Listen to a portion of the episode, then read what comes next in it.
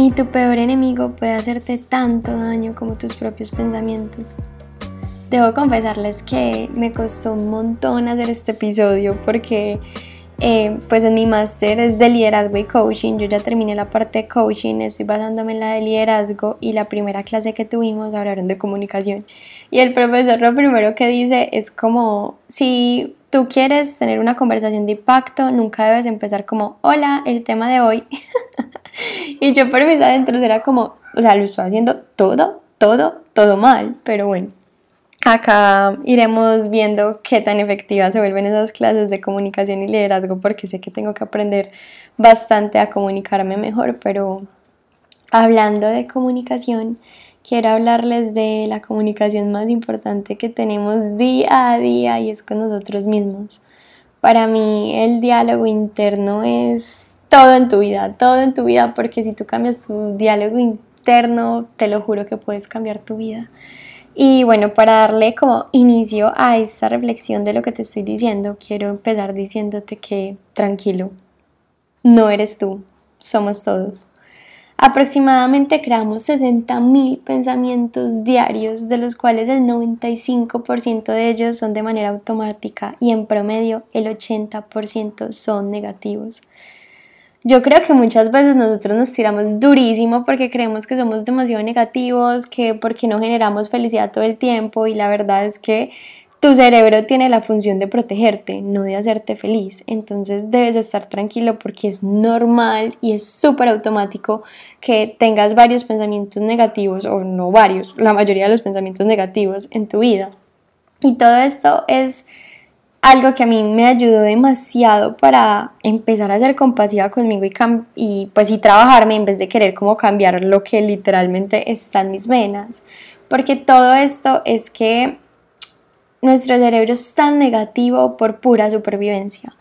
Desde la época primitiva, cuando apenas nuestro cerebro se estaba como desarrollando, tuvo que asumir como esa responsabilidad de garantizar nuestra supervivencia y la mejor manera que encontró para hacerlo era como crear em, alertas o estar como en un estado de alerta constantemente y de desconfianza para, pues como para que se protegiera de las amenazas del entorno. Entonces te puedes imaginar, por ejemplo, eh, cuando éramos en esa época primitiva, que éramos homo yo no sé qué, que vivíamos en cavernas, nos tocaba cazar casi desnudos, te lo juro que te puedes imaginar desde esa época. El hombre tenía que ir a cazar para llevar la comida, no tenía muy buen sentido de ubicación, entonces literal le dejaba tocar piedritas, mirar el sol, reconocer ciertos árboles, eh, no podía dormir, entonces le tocaba ir con ciertas personas para que mientras él dormía el otro lo cuidara, o también le tocaba estar súper pendiente de que si veía una morita no sé, se la podía comer porque de pronto era venenosa, o porque podía estar caminando y uno se le podía salir, o sea, nuestro cerebro de verdad que desde esa época es una alarma constante que nos está como protegiendo de todo lo que pueda interpretar como amenaza ya hemos evolucionado, ya pues eso no nos pasa en nuestra vida, pero igual nuestro cerebro sigue con esa defensa o esa alarma, porque la verdad es que imagínense cuántos años de nuestra vida llevamos siendo así, entonces de verdad, tranquilo. no puedes como seguir controlando lo que piensas y juzgarte un montón por ser negativo, porque es en serio que es algo que es supremamente natural de nosotros los seres humanos. Nosotros de verdad todo el momento, o sea, desde que nos levantamos yo creo que estamos en sentido de alerta y diciendo como, ay, va a llover, de pronto me pongo un buzo, o sea, te lo juro que todo el tiempo te estás como creando anticipaciones negativas y la verdad es que tampoco lo estás haciendo mal, es simplemente por cuidarte. Obviamente ya lo hemos llevado a un extremo donde somos más negativos de lo que nos gustaría, pero eso se puede trabajar, pero primero creo que para trabajar algo hay que aceptarlo. Entonces, o sea, ese comportamiento de que seas 95% inconsciente, quiere decir que siempre estás como en piloto automático y pues fácilmente somos de esas personas de que todo lo vemos gris y que nos cuesta como aterrizar nuestra cabeza. Lo bueno es que pues también tienes a tu mente consciente para que sea pues como la, la que te ayude a decir como, uy, está siendo muy negativo, por aquí no es, venga, sentémonos en este lado positivo y veamos esto. Por ejemplo, yo hay veces cuando soy muy negativa o cuando estoy como en ese piloto automático, algo que hago y me ayuda mucho es resaltar cinco cosas buenas. Entonces, no sé si, por ejemplo, estoy muy estresada en el trabajo y estoy siendo muy negativa, digo como, bueno, cinco cosas buenas que me da el trabajo y eso me ayuda como a elevar mi energía. Hay veces en que paso todo mi día y no hago eso. Hay semanas, meses donde pasa eso y no lo hago, pero cuando lo hago veo una diferencia, porque es lo que les digo, o sea, es súper automático esos pensamientos negativos y esa parte de crear conscientes de verdad estar demasiado presente. Entonces puede ser un ejercicio que te pongas de, de crear presencia. Algo que también me ha ayudado es que pongo, pues ponía, la verdad hace rato no lo hago, pero pues gracias a este episodio lo voy a hacer, que ponía varias alarmas en mi celular y literal que me preguntaran qué estás pensando. Y eso me servía un montón porque hay veces sonaban de la nada y yo era como, ¡Ah! o sea, estoy pensando horrible, perdón, vuelvo. Entonces, puede ser ejercicios que te pueden ayudar a crear conciencia o la invitación es que sigas buscando qué te puede permitir estar más presente porque la verdad nuestra negatividad viene de anticipaciones de lo que no sabemos qué ha pasado en el futuro o también de que nos estamos quedando pensando en lo que hubiera pasado. Entonces como que cuando de verdad estamos viviendo el presente pues nos damos cuenta de que en realidad no hay una amenaza alguna sino que todo está como en nuestra mente entonces, también como que la invitación es para que dejes de criticar pasivamente todo lo malo que ves en tu vida y decidas buscar el bienestar. Para mí debes empezar por hacerlo una tarea de todos los días, que se vuelva un hábito encontrar los pensamientos y las emociones adecuados para conquistar tu diálogo interno, porque no es mágico, no es mágico, no va a llegar de la nada, ya te digo que tu cerebro no te va a ayudar, o sea, te toca es como tener plena conciencia y trabajarlo todos los días para que logres conquistar ese diálogo interno, porque no hay peor enemigo que tu mente, la historia mala que te estás contando. Tú eres el único que tiene como ese poder de salvarse a sí mismo y creo que paso número uno, empezar por tu diálogo interno. Y para mí el diálogo interno lo conecto mucho con, como con tu, pues como tus pensamientos, o sea, tu diálogo interno está en todas partes, no simplemente es como eh, yo solo me hablo cuando me miro al espejo, no, o sea, todo el tiempo cuando estás pensando te estás hablando, entonces ten mucho cuidado de cómo te estás hablando. Yo antes les contaba que la época más negativa en mi vida fue cuando estuve en Australia porque me dio durísimo salir de mi burbujita de confort que la amaba, donde yo era como positiva, pero ya al sentido de ilusa, porque yo todo lo en la vida lo veía súper fácil, pero claro, o sea, porque lo había tenido todo y no había tenido que salir como a conquistar nada. Y eso que a pesar de eso seguía como quejándome y un poquito negativa pues de vez en cuando, pero se los juro en una burbujita hermosa pues de confort. Llegar a Australia, literal, se los juro que para mí fue como una patada que me pegaron porque me dijeron como, ah, ah, así no es la vida. Y yo llegué a Australia con demasiadas expectativas porque a uno le venden un intercambio como es lo mejor, vas a conocer mucha gente, vas a salir todos los días, vas a pasar delicioso y se los juro que mi realidad fue todo lo contrario. Mm, y a pesar de que yo no cambiaría mi experiencia por nada del mundo, porque crecí demasiado y me atrevería a decir que Australia fue el empujón que mi vida necesitaba para decirme cómo te vas a dedicar a la inteligencia emocional, porque la amas, porque te apasiona y porque tiene un propósito gigante en tu vida. Entonces amo todo lo que vi en Australia y no cambiaría absolutamente nada, pero se los juro que yo hasta me cuesta devolverme a esa época porque me veo en las fotos y no me reconozco en demasiados sentidos. Y mm, uno de esos sentidos donde más me vi como afectada en mi intercambio fue que físicamente cambié exageradamente. Yo me engordé creo que 7 kilos, pero se los juro por Dios que parecían 20. O sea, mi cara era súper popocha, todo, todo, todo, todo. Se los juro, me engordé absolutamente de todo. Aparte de eso, como que tenía las defensas súper bajitas, entonces cada día me daba un orzuelo, un nacido, me daba de todo. Tenía la cara súper brotada, o sea, se los juro que no solo era mi diálogo interno, o sea, físicamente mi cuerpo estaba reaccionando a lo mal que yo me estaba tratando en esos momentos. Porque en serio que era, yo era mi peor enemiga, o sea, se los juro, era tan grave que a mí ni siquiera me gustaba mirarme en el espejo, tomarme fotos y se los juro que esas son dos cosas que a mí me gustan ahora un montón y toda la vida me habían gustado. En esos momentos yo prefería no mirarme porque sabía que que me iba a pegar una atropellada la hijo de pucha cuando, pues, cuando me, me, viera, me reconociera. Me acuerdo también una vez que me estaban poniendo como mi blue jean favorito. O sea, ustedes saben que uno siempre tiene un blue jean favorito en la vida. Yo me estaba poniendo mi blue jean y lo rompí, o sea, de lo gorda que estaba. pucha, se los juro que la cantaleta interna que yo me pegué de cuenta de eso era impresionante. Y bueno, o sea, fue una época difícil porque la verdad mis dos primeros meses fue vivir en esas expectativas y pasé súper bueno, pero yo creo que después la vida me dijo como no, mijo, o sea, usted está así de feliz porque está poniendo su felicidad en XXX, pero vamos a ver si le quito esto, ¿dónde pone la felicidad? Y se los juro que por ahí cuatro o cinco meses así súper sonámbula de la vida sin sin rumbo, sin entender qué me hacía feliz, pegándome pues a mi pasión que era escribir y las reflexiones, pero se los juro que era reflexionar sin acción, o sea, como muy bonito todo lo que pienso, pero cómo lo aplico. Se los juro que eso fue, eso fue mi intercambio.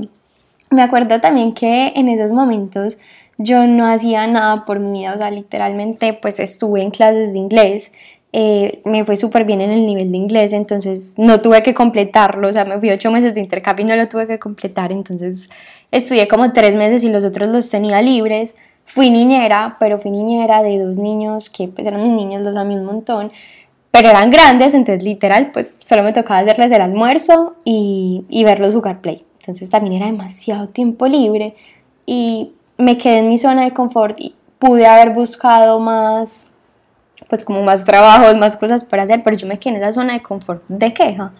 Y bueno, y fueron pasando los días y yo de verdad me sentía como súper, sí, súper perdida, súper aburrida, como sin encontrar esa, esa salida.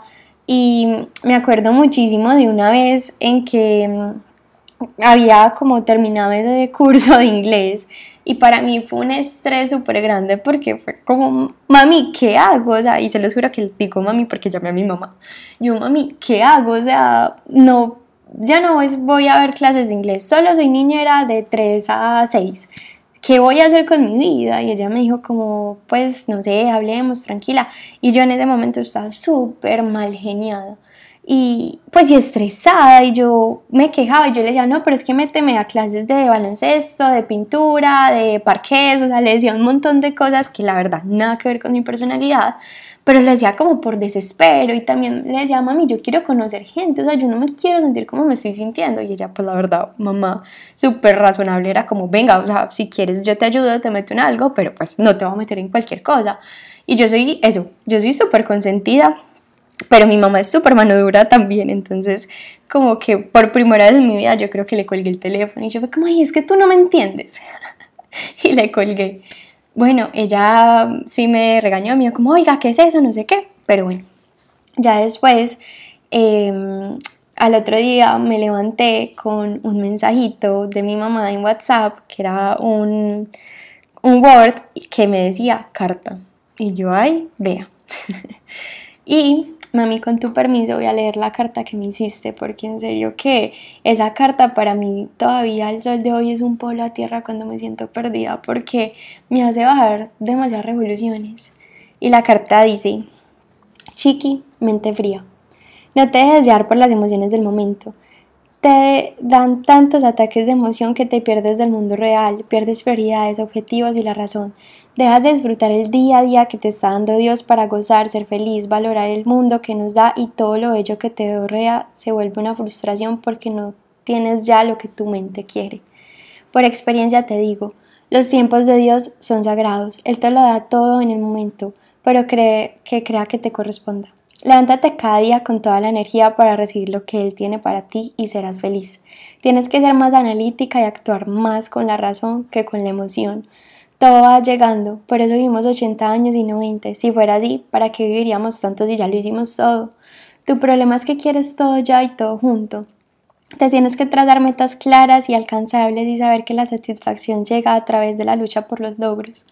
Vive cada día como si fuera el último, gózalo, ponle sentido, disfrútalo y recuerda, la felicidad está en ti, no en los demás. No vas a ser más feliz porque tienes más amigos o más plata, vas a ser feliz porque tú disfrutas la vida. Que este viaje te sirva para morar y dejar atrás mucho por capricho, porque ya te creciste, tienes 20. Es hora de actuar y aprender y ser feliz. Errores recientes. Y literal, ella hermosa, o sea, se los yo creo que tengo una personalidad súper tierna, pero súper heredada. ella súper tierna me puso como mis errores que había cometido. Acabo de llegar y voy a renovar visa, me quedo, me quedo. Apenas ahora pues tomar la decisión con conocimiento. Solo quiero viajar, viajar y conocer. Selecciona, viaja y disfruta. Busca el equilibrio. Quiero trabajo, pero no quiero sacrificar mis planes, viajes y etc. Esta combinación no existe. Solo si hay vacaciones y prioridades. Amigo, novios, parranda. Tampoco funciona. Ya aprendiste. Todo en su momento. Todo llega. Si eres buena amiga, tendrás buenos amigos. Te amo y vas a llegar lejos. Tienes muchos valores y eres una gran persona. Solo tienes que aprender a esperar los tiempos de Dios. O sea, wow, hablemos de esta carta. Espero que se devuelvan y la vuelvan a escuchar porque en serio que esa carta es mi polo a tierra todavía. Y cuatro años después lo sigue siendo. Mm, y se los juro que, que a pesar de que esa carta hubiera sido increíble en su momento y todo, para mí también les debo confesar de que no fue suficiente. O sea, ya me quejaba un montón, fui negativa, mi mamá me decía acelerada. Creo que todo el mundo tenía como señales en su cabeza que decía como, Andrea, por favor, céntrate en lo bueno, tranquila.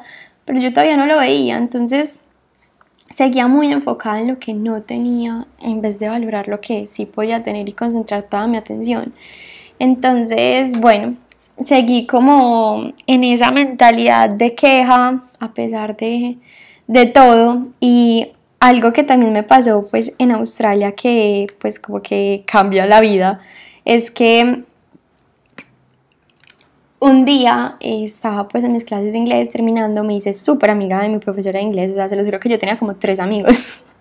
Y un amigo mío era mi profesora de inglés, salimos a almorzar y pues yo hablé con ella, pero literalmente sin darme cuenta me estaba convirtiendo en esa persona con la que odiamos estar. O sea, no sé si les ha pasado, pero uno muchas veces tiene un amigo, un conocido que tú hablas con él y solo se queja. O sea, tú le puedes decir como que día tan lindo y él te responde que calor, me gusta tu blusa, es vieja. O sea, se los juro. Ese tipo de amigo o ese tipo de persona con la que uno no le gusta estar era yo en ese momento. Y se los juro, lo que les decía antes, de la manera más automática del mundo, yo ni siquiera me daba cuenta. Pero algo que me ayudó a crear conciencia fue esa vez que salí a almorzar con ella y era vísperas de mi cumpleaños, o sea, todo esto es por vísperas de mi cumpleaños. Eran vísperas de mi cumpleaños, yo tenía 19 y iba a cumplir 20 y bueno, salí con ella, almorzamos, hablamos y fui esa persona negativa con la que todo el mundo odia estar porque solo le hablaba de las cosas negativas, de lo que no tenía, de lo que me quejaba, de que todo el tiempo que faltaba para volver a Colombia, que yo qué hacía ahí, que pues que ya tenía que terminar, pero que no me gustaba esto, o sea, se los juro que no, todo era mal, todo mal, se los juro. Y eh, ya después de, de la comida me dijo como, ay, eh, quiero ir a esta feria como de un libro, me acompañas y yo pues bueno, no tengo nada más para hacer, la acompañé y bueno, estábamos ahí como dando la feria y ella llegó y se lo juro, mi profesora de inglés que tampoco era mi mejor amiga, o sea, la verdad era una persona que hoy de verdad creo que ella no sabe todo el cambio que hizo en mi vida, pero bueno, gracias, de verdad, de corazón, gracias, porque como cumpleaños me regaló un librito que se llamaba El momento presente de Luis Hay. Luis Hay es la mamá de las afirmaciones y yo la verdad ya pues, no la conocía para nada. Pero ese librito llegó a mi vida y literalmente fue un llamado de atención porque fue la primera vez en que yo me di cuenta de que estaba siendo supremamente negativa. Porque pues no sé, o sea, yo era como pues estoy aburrida, pero negativa a ese nivel, no lo veía. Y ella cuando me dio eso, yo recapitulé todo lo que habíamos hablado en la conversación y obvio, o sea, qué pena con ella. Y también pues conmigo, o sea, como que la negatividad no solo parte de lo que tú te estás diciendo y repitiendo todo el tiempo, también tu negatividad va en lo que le dices a las otras personas y la historia que te estás contando a ti mismo, pues si se las llegas y se las cuentas a alguien, esa persona va a decir como, ay, ¿cómo sigues? Y tú le vas a seguir quejándote, entonces también te vuelves en un círculo vicioso de negatividad. Y ella me dio ese libro y se los juro que para mí fue una creación de conciencia impresionante porque conocí a Luis Hay, que la amo, tiene libros súper buenos y se la recomiendo un montón. El poder está dentro de ti es uno de los libros que también más me ha cambiado la vida por si se lo quieren leer. Y, y bueno, entonces a los pocos días, cuando apenas estaba como interna, pues como entendiendo ese aprendizaje, no ser tan negativa, como cuando lo estaba digeriendo, llega a mi vida lo que lo cambia absolutamente todo y creo que es de los momentos más duros que he tenido porque me dio una bacteria en la cara y quiero aclarar que una bacteria en la cara le pasa a una persona en un millón y a mí me dio. La bacteria se llama Staphylococcus. Es una bacteria como que está en la superficie, te tocas y te da en la cara, o sea, pues te da como en, en la piel. Pero bueno, eso le pasa a una persona en un millón y a mí lo que me pasó para hacerle la historia como más cortica fue que tenía como un barrito en mi cachete derecho, súper raro, era súper raro. Y yo llegué y me lo empecé como a molestar porque no sabía qué era, entonces como que me lo estripaba, después eso se me hinchaba, entonces yo me echaba agüita caliente, agüita fría, no, se lo juro, yo, hacía de todo porque no entendía qué pasaba. Y fui súper amarrada conmigo porque tenía un viaje y con tal de yo no perderme ese viaje, yo me dije a mí misma, como, uy, yo no me voy a gastar 100 dólares en esto, o sea, prefiero pagar pues otro médico que se demora tres días, pero bueno, no importa. Esa fue mi decisión en ese momento hasta que se los juro que eso es pues, la historia que les estoy contando de cuando me nació el barrito fue como un, día antes. Después me lo vi que era como raro y me lo empecé a estripar y se los juro por Dios que al cabo de 18 horas yo ya tenía una bola en mi cara, o sea, pero una bola en mi cara. No sé, por ejemplo, para que lo relacionen un tris, como cuando uno era pequeño y hacía como ese reto de comerse todos los chicles que le cabían en, en la boca y se los ponía a un lado. Se los juro que eso más dos. O sea, se los juro que era algo impresionante, súper deformador. Y me dio en un día. Y fue tan duro para mí porque en serio que me llevaron al hospital y lo primero que hicieron fue como, ¡pum!, operación. Y se los juro que era tan impresionante lo que yo tenía que literalmente los estudiantes de medicina me decían como, podemos quedarnos a mirar. O sea, díganme si usted no se siente como un sapo. O sea, se los juro, yo era como, pues, bueno.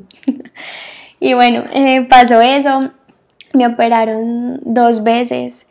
Duré cinco días hospitalizada. Me aislaron porque pues porque pues, no sabían qué era al principio cuando yo llegué al hospital no tenían ni idea qué era, entonces pensaron que era algo como contagioso y me super aislaron. Eh, mis visitas eran súper reducidas porque pues yo creo que en Colombia el tema de las visitas es mucho más fácil, en Australia era súper estricto.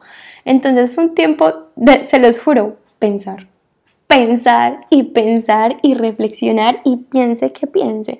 Y también fue un momento donde por primera vez en mi vida me quise alejar de la gente porque ay no, o sea, se les juro que físicamente era impresionante, entonces era muy difícil que alguien disimulara cuando te veía, entonces yo no quería como dar esa explicación o sentirme el bicho raro, entonces como que, pues obviamente mi familia estuvo súper pendiente de mí y todo eso, y al fin de cuentas de ellos no me daba tanta pena que me vieran, pero pues como que fue un momento de, de pensar demasiado en mí y se los juro que, que agradezco tanto esos cinco días porque de ese hospital llegó una Andrea supremamente negativa y se fue una niña que quería encontrar su para qué en la vida y que esa lección la cambiara.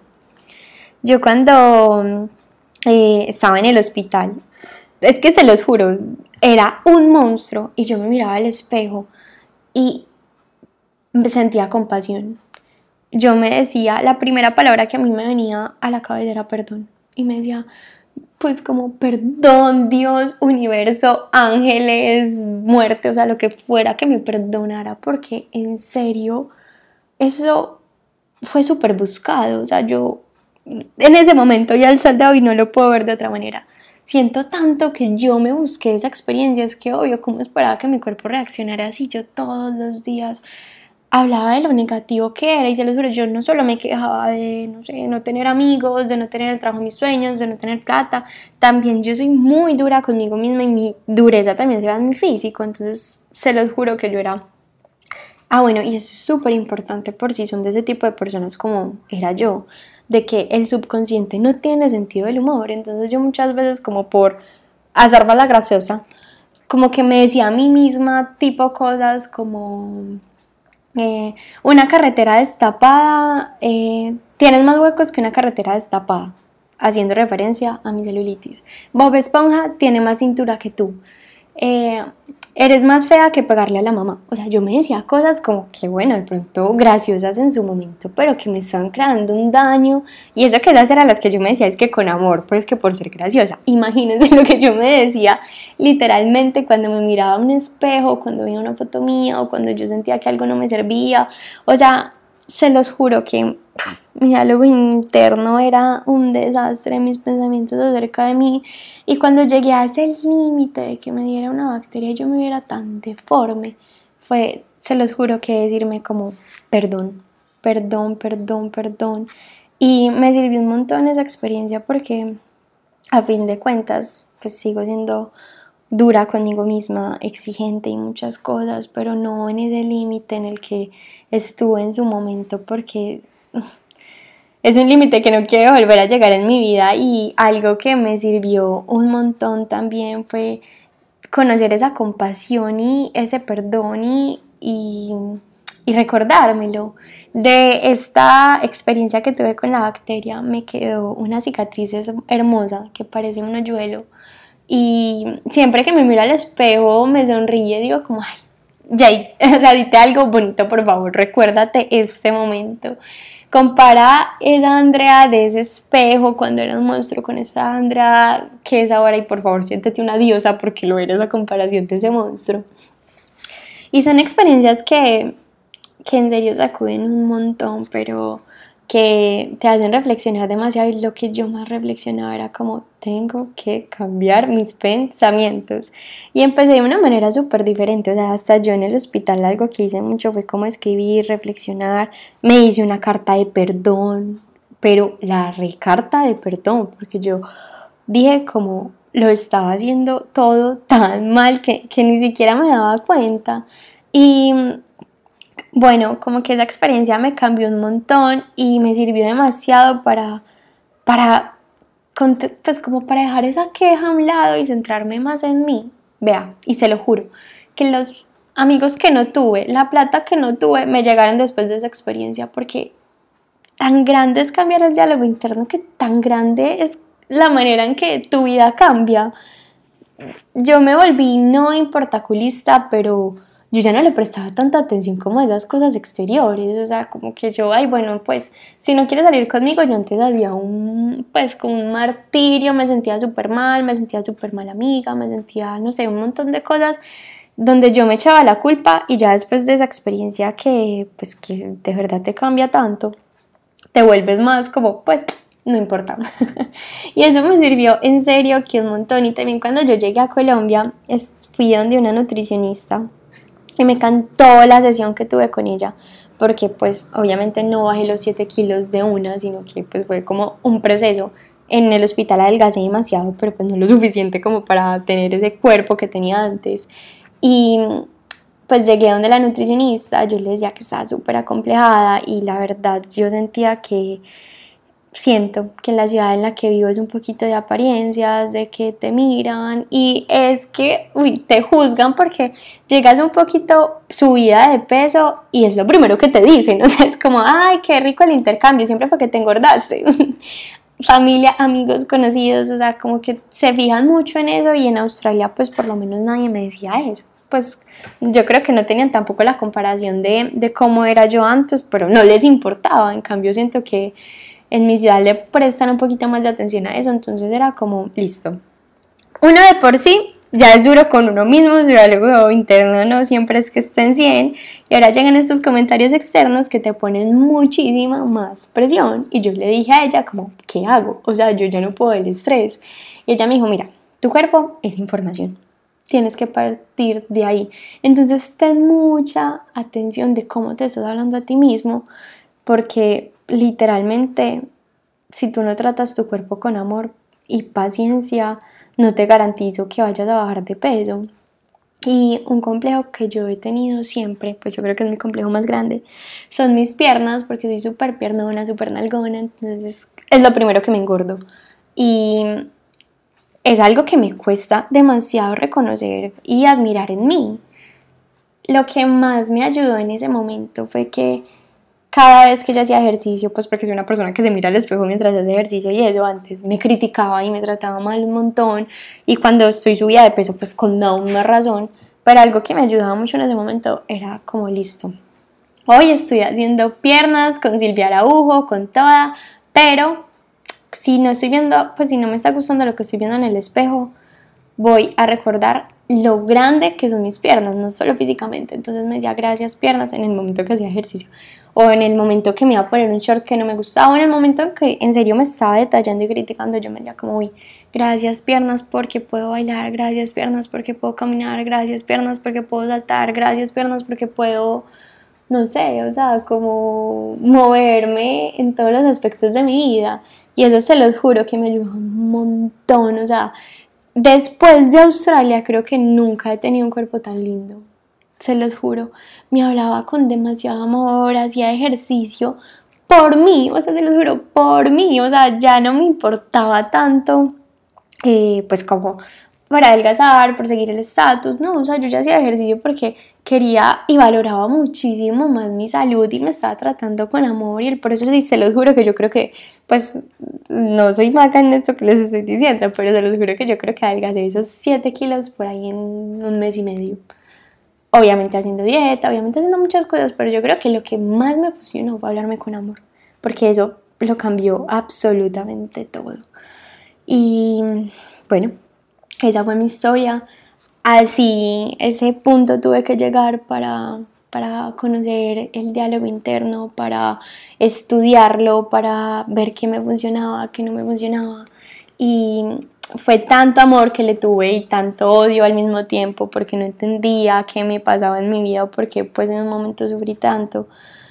Algo que creí y me ayudó mucho fue un libro de afirmaciones que se llamaba Un día a la vez tuvo mil unidades vendidas y lo amo un montón, o sea, yo todavía lo tengo y, y muchas veces como que llegan afirmaciones que se conectan con mi pasado, que es como, ay, me acuerdo cuando yo leía esta afirmación mientras estaba en el hospital, o ay, me acuerdo cuando yo leía esta afirmación mientras estaba haciendo esta cosa, o sea, me acuerdo un montón de muchas afirmaciones que junté en el libro, unas las creé, otras las busqué, otras pues están en internet, otras son de Luis Hay, que literal es la mamá de las afirmaciones y la que me hizo conocer todo este mundo del diálogo interno. Y las afirmaciones te las recomiendo demasiado, demasiado y espero que las hagas porque las afirmaciones son una manera de hablar con el subconsciente y ahorita como te decía nosotros somos 95% inconscientes. Entonces las afirmaciones son una manera de de hablarte más claramente. Y para que tú puedas hacer afirmaciones en tu vida tienes que tener tres eh, como cosas en cuenta. La primera es que tienes que hablar en primera persona, la segunda en positivo y la tercera en presente. Entonces, por ejemplo, pues si tú dices mañana será un gran día, pues bueno, bacano, pero tu mente no está como concentrada en que, listo, voy a trabajar para que sea un gran día, no sé qué, pues como que se lo estás dejando al universo. Entonces así quieras pasar, no sé, a una maestría o te quieras ir de viaje o quieras cambiar de trabajo, mi recomendación es que lo hagas como un hecho. Estoy de viaje, tengo el trabajo de mis sueños, o sea, empieza a manifestarlo tanto al universo, pero también a tu mente. O sea, asegúrate que, que pienses que es tuyo, que tu subconsciente se apropie de eso y lo mejor que puedes hacer para que pase eso en el presente. La primera persona, obviamente, pues Andrea va a lograr, no, o sea, tu subconsciente es yo. Yo logro yo esto. Y en positivo, porque pues creo que muchas veces uno pues cae en este automatismo que tenemos y dice, mañana no va a llover necesito que sea un gran día, mañana no va a llover. Pero cuando pones ese no, estás como mm, como alabando tus miedos, no, no, lo estás diciendo con seguridad y tu subconsciente lo sabe. Entonces, hoy es un gran día soleado. Empieza por ese tipo de cosas, porque muchas veces nosotros nos hablamos, pero ponemos no, ponemos futuro, eh, nos tercerizamos, entonces como que te lo juro que tu subconsciente es cero enredado. Entre más fácil le hables, más fácil entiende. Y las afirmaciones también son una cosa que, pues, que tienes que ir trabajando. O sea, literalmente nada haces si, si te lees una afirmación linda todos los días, pero no la sientes, no te dedicas a conectar con ella. Es muy diferente cuando te hablas con amor a cuando te hablas por hablarte. Entonces, pues ya tú verás si te quieres hablar por hablarte, pero no creo que vayas a lograr mucho. Prefiero que hables contigo una vez al día que ocho veces al día y solo hagas por hablarlo. O sea, que las veces que te quieras conectar con tu interior, te recomiendo que, que en serio te des ese espacio para ti, para lavarte, escribir la afirmación, ponerla en tu celular y en un momento de cualquier día, segundo, leerla, pero sintiendo lo que estás, pues como lo que estás leyendo. Es mi recomendación más grande. Y me leí un libro también muy bueno que después en otro episodio les hablaré de él, pero el libro de mm, trataba del subconsciente y dice que las mejores horas para hacer afirmaciones son cuando te levantas y cuando te vas a acostar, porque ahí es cuando más tu mente subconsciente está abierta a la afirmación, eh, a, la información y va a tener como tiempo para, para procesarla y está como muy en ceros para, para empezar el día y terminar el día. Entonces, bueno, aquí les dejo estas recomendaciones, esta información, esta historia de vida, este jalón de orejas a lo que es el diálogo interno, porque en serio está en ti está en ti cambiar la forma en que te hablas a ti mismo y así cambiar todo lo otro, todo lo que te rodea. Y es un proceso, es un proceso, ya sabes que no tienes el mejor aliado a la hora de buscar bienestar, pero si tienes tu voluntad, creo que lo tienes todo. Gracias por haber llegado hasta acá, nos vemos en el próximo episodio.